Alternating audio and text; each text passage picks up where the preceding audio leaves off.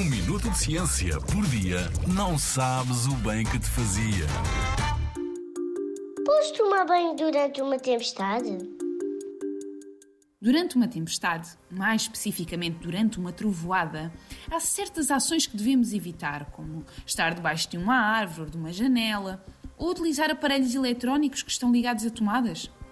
O que talvez não saibas é que também devemos evitar tomar banho ou lavar a louça à mão se conseguirmos ver e ouvir raios e trovões a aproximarem-se. Quando um trovão atinge um objeto, um edifício ou o sol diretamente, dá-se uma descarga elétrica, isto é, a energia elétrica que se produziu e acumulou nas nuvens é devolvida à Terra. No momento em que a descarga acontece, a eletricidade procura o caminho mais fácil para chegar ao chão, o que apresenta menos resistência.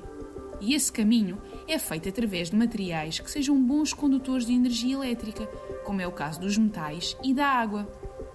E onde é que é muito fácil encontrar metal e água juntos nas nossas casas? Na casa de banho e na cozinha.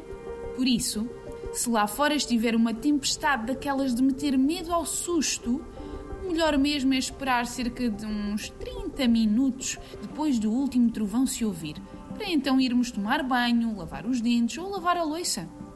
Por ano, mais de 260 mil pessoas no mundo são atingidas por trovões, mas não te deixes assustar.